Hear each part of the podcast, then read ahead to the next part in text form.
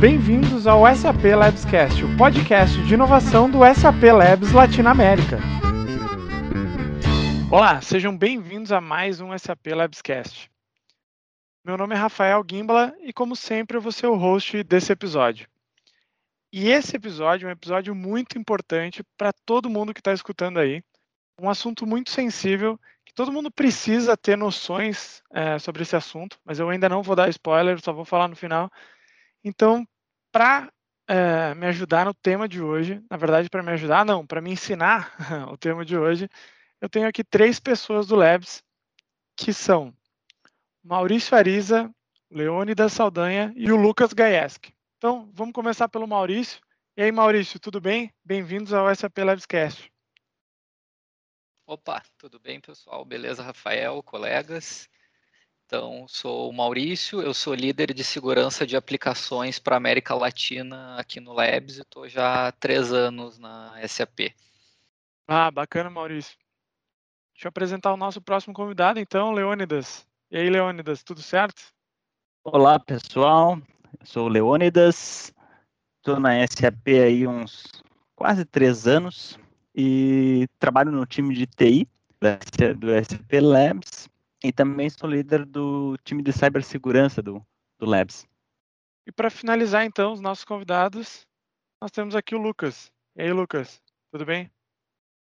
E aí, Rafael, e aí, galera, obrigado pela oportunidade de participar do podcast do Labs. Uh, eu estou aqui na SAP já há uns três anos e alguns meses. Eu comecei na minha jornada da, na SAP junto com o Leandro mais ou menos na TI ali, a gente foi colega durante um tempo e hoje em dia eu sou faço parte do time da Concur e eu trabalho na parte de suporte a, a módulos de travel. Então é isso aí. Pelo que eles já falaram onde é que eles trabalham, o tema de hoje é então sobre segurança, é, principalmente é, segurança da informação, segurança eletrônica. Então, para você aí que tem a senha 1, 2, 3, 4, 5, 6, que sente-se aí, fique bem à vontade, que está começando mais um SAP Labscast.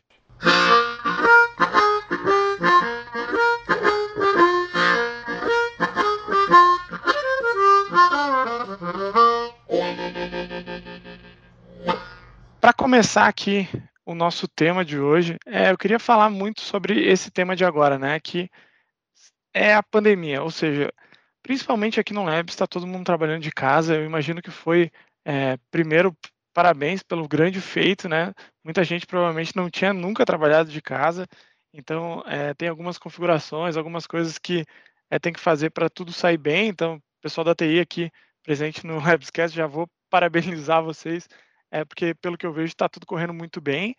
É, mas a gente possui alguns riscos, né, de trabalhar de casa, é, principalmente porque a gente não está naquele ambiente seguro ali é, da SAP com nossa infraestrutura de internet, de rede, com todas as, é, com todas as aplicações que nos protegem, então, é, desses é, malwares é, de fora.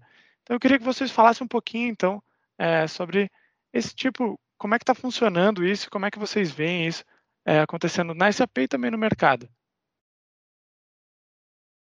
É, tipo, tem, acho que esse é um dos principais impactos de, de toda essa mudança em geral, a gente sentiu isso na SAP, em boa parte das empresas que tiveram que, na, na base da pressa, ter essa troca. A grande diferença realmente é a gente, os, boa parte dos mesmos riscos que a gente teria na empresa, a gente termina enfrentando em casa. O lance é que, tipo, tanto a questão de infraestrutura, por exemplo, não tem uma equipe de TI cuidando da e tudo mais, é uma rede doméstica, quanto geralmente por a gente estar tá em casa, a gente tende a estar, tá, por estar tá fora do ambiente profissional, aumentando bastante né, os, os riscos. Eu vou complementar um pouco então só o que o Maurício falou ali, né?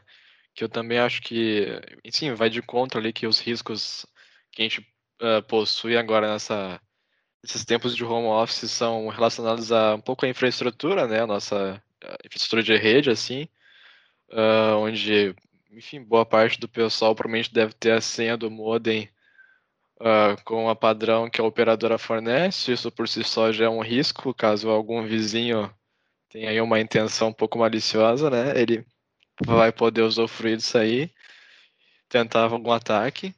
Uh, e agora também, com, com relação ali à, à parte de engenharia social, uh, os casos de phishing, né, e de, e, consequentemente depois de ransomware estão aumentando bastante, porque é o, enfim, é um ataque que é mais utilizado e é o mais, digamos assim, fácil do pessoal cair e do atacante conseguir algum tipo de informação aí privilegiada ou até algum ataque mais, mais aí grave na, na organização, na empresa como um todo. Adicionar também que para nem, nem todas as empresas, nem todas as os profissionais têm equipamentos separados em casa. Eles usam o mesmo computador para o trabalho, o mesmo computador para as coisas pessoais. Muitas pessoas têm filhos e isso pode adicionar outra camada de risco entre a criança que acessa um site para jogos no mesmo computador que a pessoa usa para trabalhar. A gente sabe que não é uma realidade de todos, onde todos conseguem ter equipamentos separados para distintas funções, vamos dizer assim. Isso acarreta um risco maior e as pessoas têm que se atentar mais, têm que estar mais ligadas no que está sendo acessado, no que foi acessado, no que pode causar problema de segurança que continuando esse assunto, a gente podia falar um pouquinho é, dos ataques, né? Esse tipo de ataque, né? Então, que tipo de ataques tem acontecido mais durante essa pandemia? É, eu sei que eu, a, as pessoas têm, um, têm um, uma, uma falsa impressão, por exemplo, das pessoas que trabalham com é, tecnologia, por exemplo, na minha família, todo mundo vem me perguntar, é, sei lá, quando o WhatsApp da pessoa é clonado as pessoas vêm me perguntar, mesmo eu não sabendo absolutamente nada de segurança, né? Claro, tem as noções básicas é, para operar no meu dia a dia e para não sofrer ataques, mas não tenho nenhuma é, nenhum nenhum estudo também. É, a minha carreira não envolve é, segurança.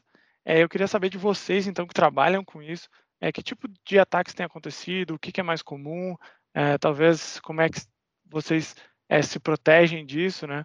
até para o pessoal que está escutando é, ficar ligado assim no que está mais acontecendo. Bem, um dos ataques mais comuns que se conhece é o phishing. O phishing ele nada mais é do que uma mensagem maliciosa uh, em que ela é escrita de forma com que a pessoa entenda que aquela mensagem é real ou um e-mail, um SMS. A gente viu bastante acontecer agora com a, o auxílio que o governo deu para o Covid. Muita gente caiu em vários golpes. Para empresas acontece bastante com e-mails. O phishing, ele, inclusive, ele pode ser direcionado para uma pessoa específica, um executivo específico dentro da, da empresa. Então, uh, a, sempre se atente a leia bem a mensagem. Geralmente os phishings contêm até erros de português. Né? E a URL, o endereço principal ali, o endereço onde tu vai clicar, por exemplo. Se for um, um se for, por exemplo, o Covid, do auxílio do governo ali, tu sabe que é a, a caixa que vai dar o auxílio se o link direciona para um outro endereço, por exemplo, meubancofavorito.com.br, já desconfia, não clica.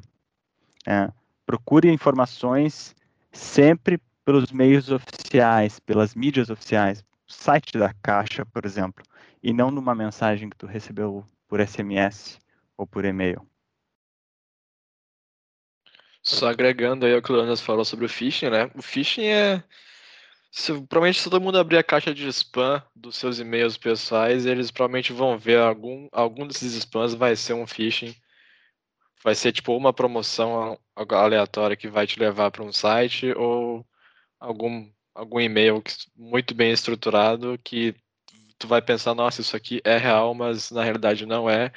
E não, vou dizer assim boa parte, mas eu diria que uma, pelo menos a metade das tentativas de phishing vão para tua, tua caixa de spam, mas algumas acabam passando dos provedores de e-mail aí, e aí, aí o, o, enfim, a pessoa fica sujeita, né, a clicar num link malicioso e sofrer um ataque. E daí, para fazer um link com mais ataques e o phishing, eu ia falar um pouco sobre o ransomware, né, que é um ataque que consiste, assim, de forma bem básica, em, uh, é um malware que afeta o teu, teu, teu sistema, tua máquina, e ele, ele faz que tu fique, tipo, tu, tu não consegue acessar os teus arquivos, né, geralmente ele criptografa, e, e, assim, digamos, roubando teus dados, às vezes até eles podem fazer uma cópia para depois te chantagear, e, e eles pedem também sempre um, um valor monetário que geralmente é em criptomoeda ali, tipo Bitcoin da vida, para resgatar os teus dados, né?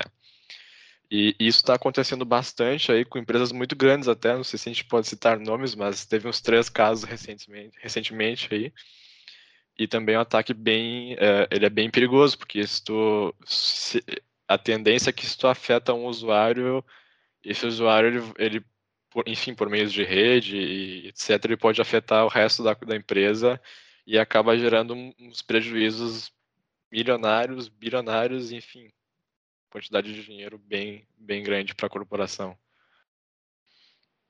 Não, nessa mesma linha, então, do que o, o Lucas e o Leônidas já trouxeram, realmente, tipo, phishing, o que a gente engloba ele dentro da engenharia social, que são todos esses ataques que envolvem uma tentativa de enganar as pessoas por uma série de, de casos.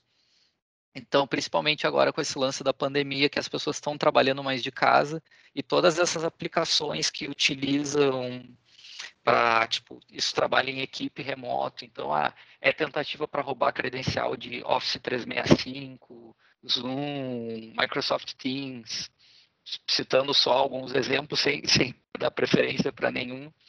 Mas a tendência é que esses sejam os principais alvos buscados. Então muitas vezes se fala em phishing as pessoas associam muito com aqueles tipo ah a sua conta do banco X foi roubada. Ah, mas eu nem tenho conta nesse banco.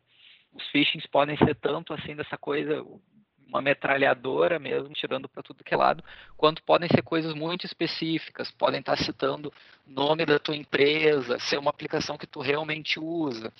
Os, os ataques durante a pandemia têm sido bastante direcionados assim exatamente como tem mais gente usando essas aplicações, então é maior chance de das pessoas serem alvo de de coisas assim. E isso não afeta só questões de trabalho. Por exemplo, tem acontecido bastante, tinha muito artista fazendo live por YouTube, por exemplo, pedindo muitas vezes doações ou para algum uh, alguma equipe de saúde, alguma coisa no combate ao Covid, e estavam ocorrendo várias fraudes onde um outro canal de YouTube começava a fazer uma retransmissão da live e geralmente aparecia um QR Code na tela onde tu podia pegar com o teu celular e verificar os dados para fazer uma transferência.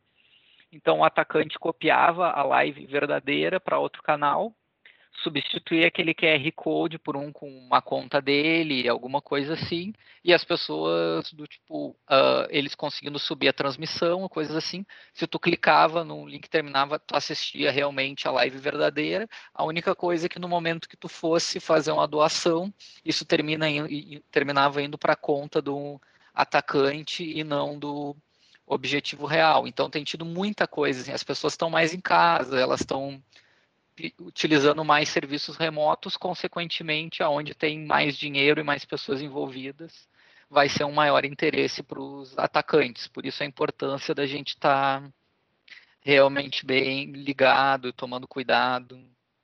Tipo, os mesmos cuidados que muitas vezes a gente toma na empresa, às vezes a gente termina não, não tomando cuidado em casa, desde ter um antivírus ou ou coisas assim, o que a gente abre no celular também, que tem uma série de vulnerabilidades e tudo mais. É, é, nesse, aproveitando esse ponto, as pessoas têm a falsa impressão né, que vírus só dá em computador, né, que a gente não tem é, nada no nosso celular. Principalmente porque ficou muito tempo pessoas falando do iPhone ou do Android, que eram super seguros e tal. E agora a gente vê bastante já é, desse tipo é, nos nossos aparelhos, principalmente é, a parte de links e é, roubar dados, arquivos, como vocês falaram.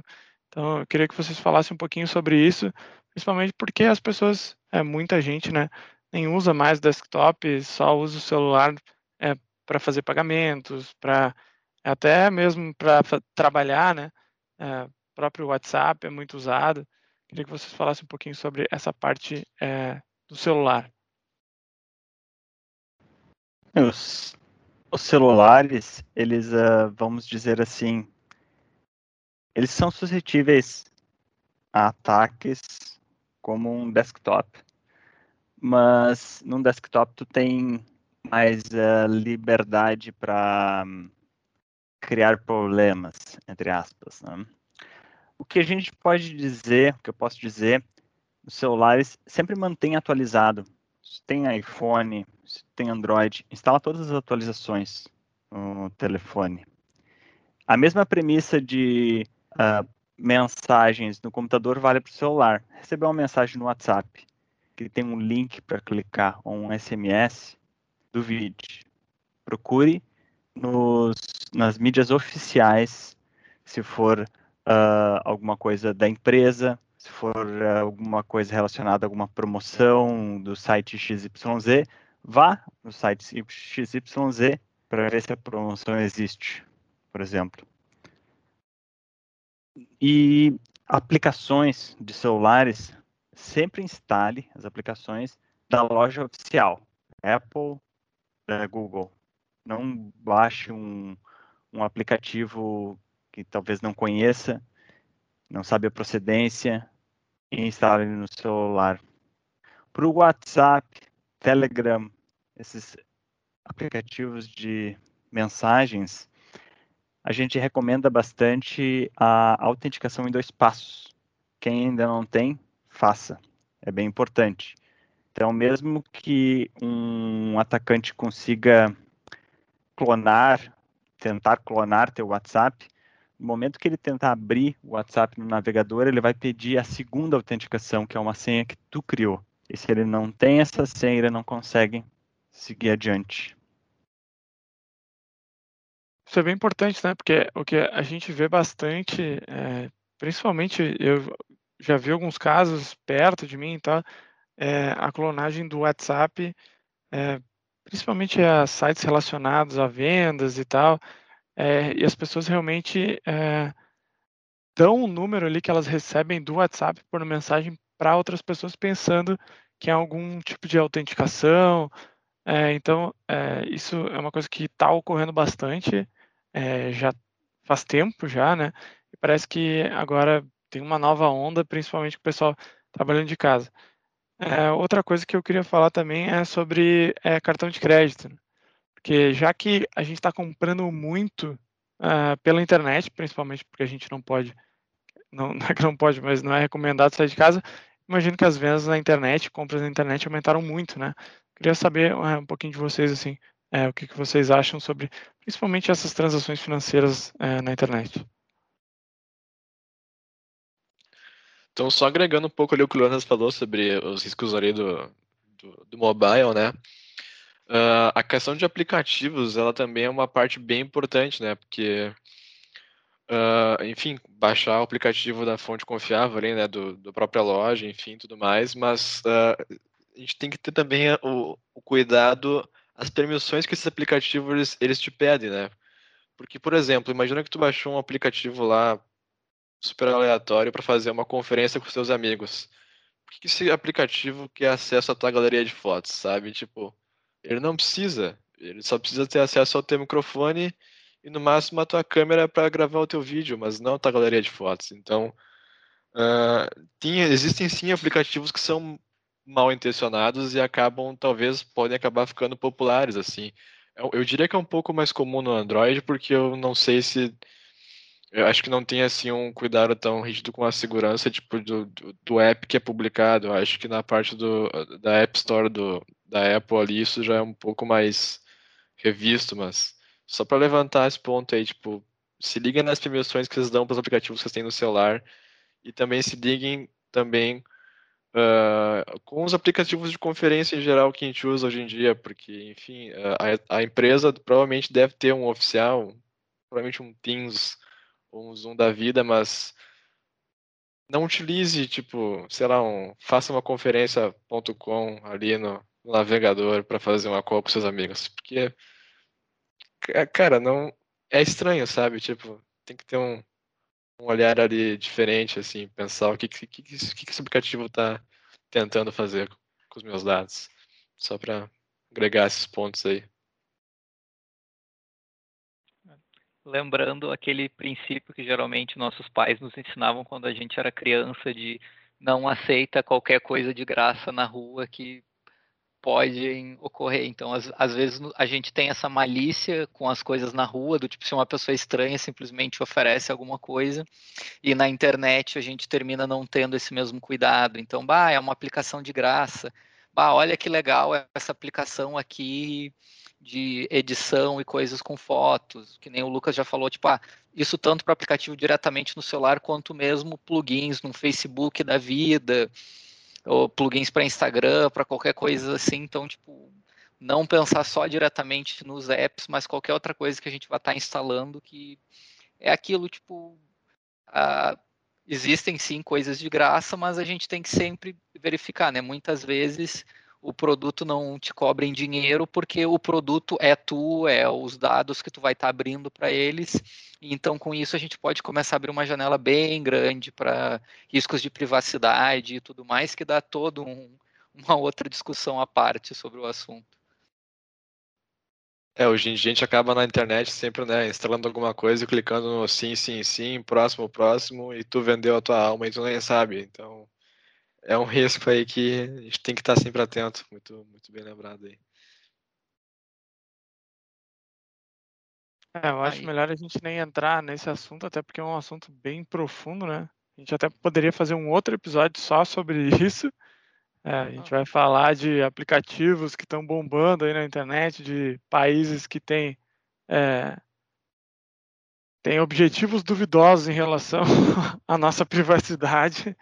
Uhum. É, mas é muito bom escutar isso de vocês e eu queria também falar, é, perguntar para vocês, então, vocês já falaram bastante em relação a como é que vocês podem se cuidar, é, como é que a gente pode se cuidar é, durante é, essa pandemia e tal.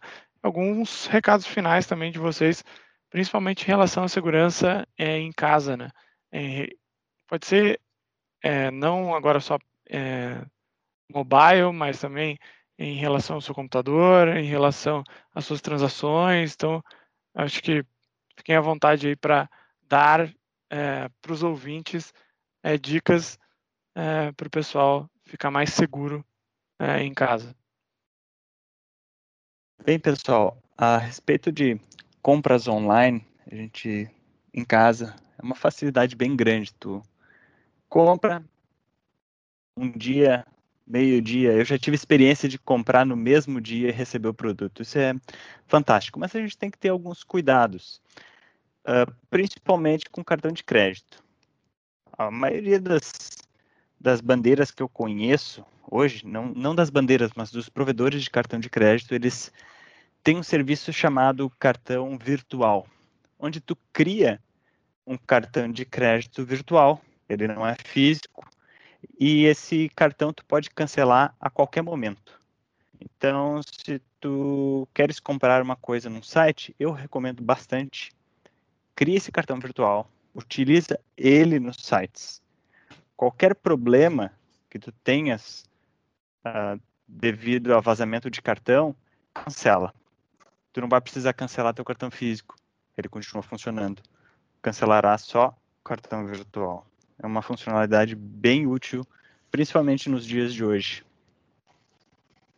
Só agregando aí que o cartão virtual é algo fantástico, né? Porque é um processo que tu, tu cria um cartão novo e tu cancela um cartão já existente em questão de, sei lá, segundos. E dependendo do provedor, acho que tu pode ter até uh, mais de um cartão virtual. Então, tu pode ter um para usar em compras e um para usar, sei lá, em compras de outro site, eu não sei, mas é, é algo bem legal, bem, bem bacana de ter, de ter levantado, só para adicionar aí. É, inclusive, tem alguns bancos que te permitem tu gerar um cartão virtual para uma única compra.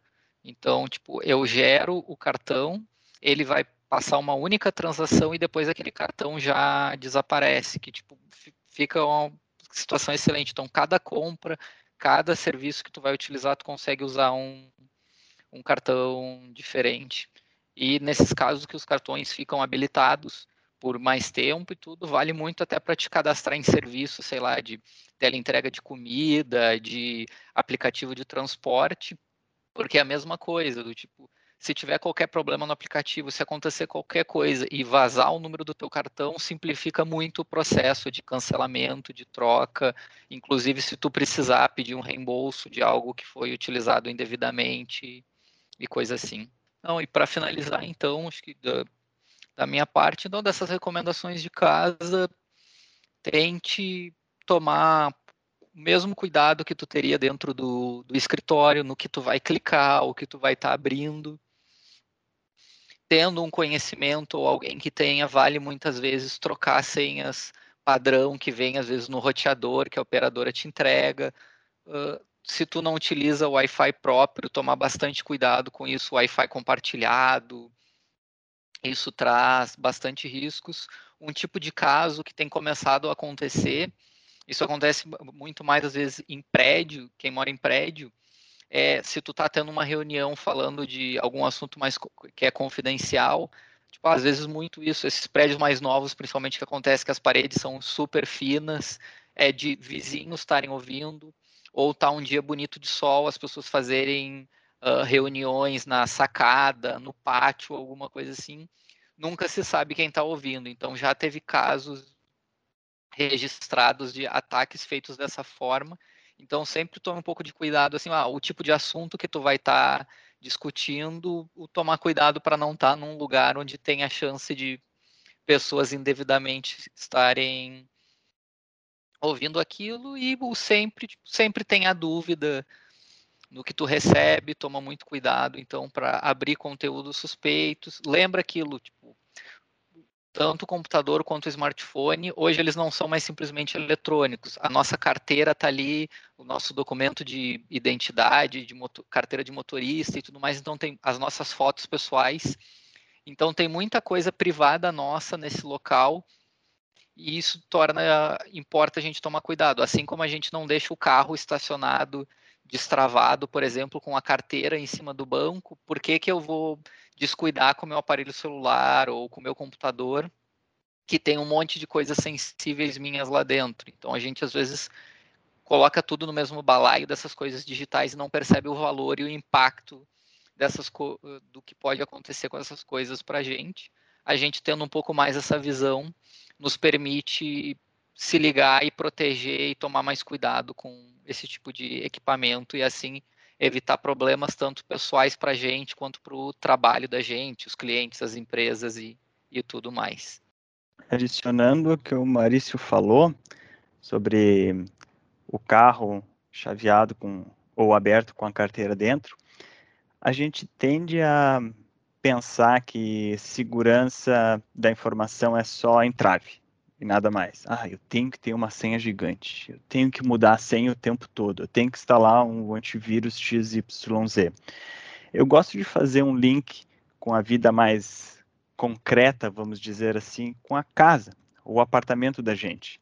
Quando tu vai entrar na tua casa, de carro ou a pé, tu somente entra, ou primeiro tu tem que tirar a chave do bolso, abrir o cadeado, desligar o alarme, fechar a porta, na segurança da informação, da tecnologia, é a mesma coisa. Não. Então, são entraves que são criados para a segurança de todos. Seria fantástico se a gente não precisasse de nada disso, mas não é a realidade. Então, crie um senso de segurança, crie um olhar mais crítico a qualquer mensagem, qualquer postagem que tu veres pela frente. É, o Leondas e o Maurício realmente vieram com os pontos aí muito interessantes. Eu só vou adicionar acho que mais um que acho que a gente não acabou acabou não, abordando, que é só reforçar para o pessoal aí utilizar as autenticação em, em, dois fatores, né? Que boa parte dos aplicativos, redes sociais e enfim, tudo que a gente usa no dia a dia já suporta isso e pode salvar uma dor de cabeça aí de muita gente, porque se alguém descobrir a tua senha, enfim, tentar fazer o login no aplicativo, vai pedir o código lá do, de, da, autentica, da, autenticação de dois fatores e a pessoa, grande chance que ela não vai ter esse código, né? Código porque tu tem, tu ativou isso, então a pessoa não vai conseguir acesso à tua conta, o que é fantástico, porque a gente evitou um problema de segurança, né?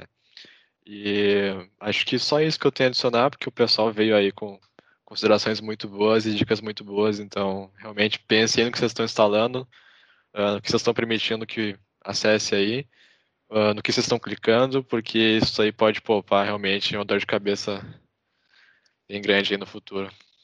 Cuidem-se.